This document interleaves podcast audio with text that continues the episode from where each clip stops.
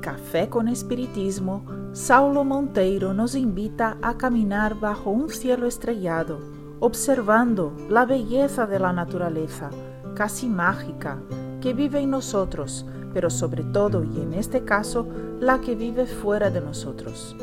Muchas veces en la infancia sobre todo, Saulo caminaba mirando a lo alto y se preguntaba, ¿será que en este momento alguien también me mira en su cielo? ¿Será que lo que existe aquí también hay allí? León Denis, en el capítulo 4 de la obra que estamos estudiando, El Gran Enigma, hace una excursión a nuestro sistema en el intento de demostrar el paradigma de la belleza, que va a aparecer en sus obras muchas veces.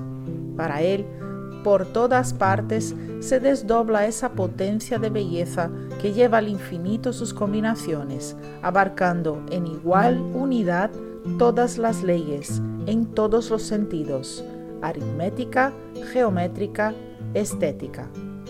Todo vive en constante armonía y encadenamiento, tratándose de leyes naturales. Todos los sistemas, del micro al macrocosmos, trabajan con un profundo sentido estético, casi musical. Daos cuenta que en el caso de la música, los grandes genios de la humanidad son aquellos que consiguen hacer acordes que nos dejan sensibilizados en nuestras fibras más íntimas. Lo mismo ocurre con el universo, que es un poema sublime del que empezamos a deletrear el primer acorde. Conseguimos apenas discernir algunas notas, algunos murmullos lejanos y debilitados.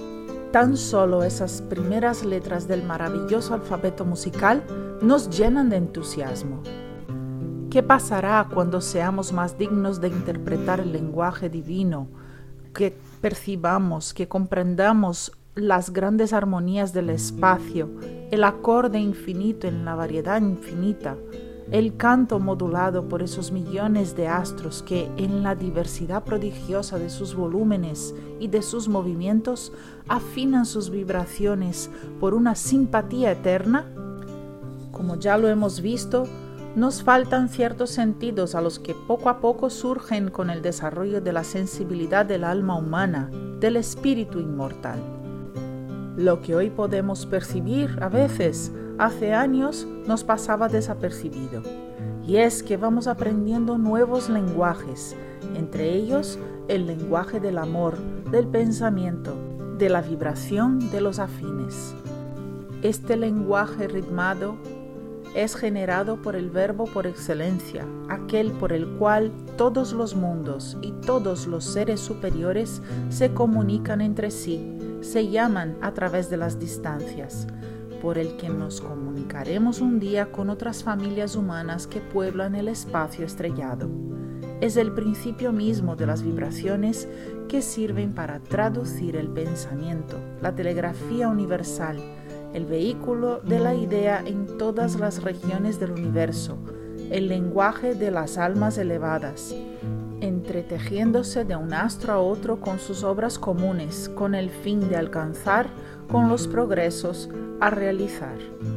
Aún sin sentir o saber, estamos caminando con Dios y para Dios, guiados por el progreso necesario.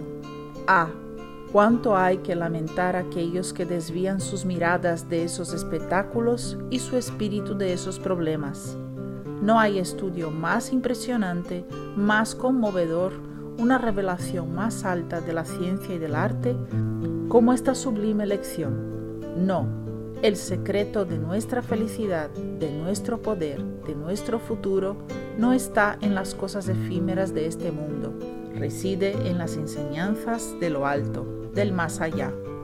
¿Cuándo pues sabremos destacar nuestros pensamientos y elevarlos a lo alto? La materia no es mala o sucia, al contrario, es por ella que conseguimos avanzar en esta jornada. Tal vez podamos añadir el ejercicio de subir a través de la concentración en los problemas más importantes de la existencia.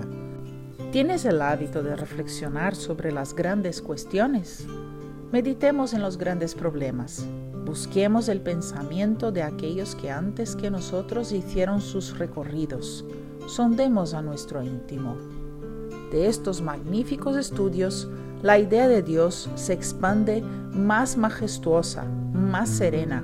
La ciencia de las armonías celestes vale un pedestal grandioso sobre el cual se yergue la augusta figura, una belleza soberana cuyo brillo, muy ofuscante para nuestros debilitados ojos, aún con un velo delante, pero irradia dulcemente a través de la oscuridad que la envuelve.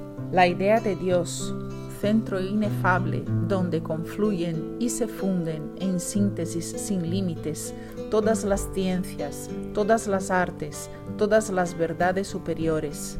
Tú eres la primera y la última palabra de las cosas presentes o pasadas, próximas o lejanas. Tú eres la propia ley, la causa única de todas las cosas, la unión absoluta, fundamental, del bien y de lo bello que reclama el pensamiento, que exige la conciencia y en la cual el alma humana encuentra su razón de ser y la fuente inagotable de sus fuerzas, de sus luces, de sus inspiraciones. Un gran abrazo a todos y hasta el próximo episodio de Café con Espiritismo.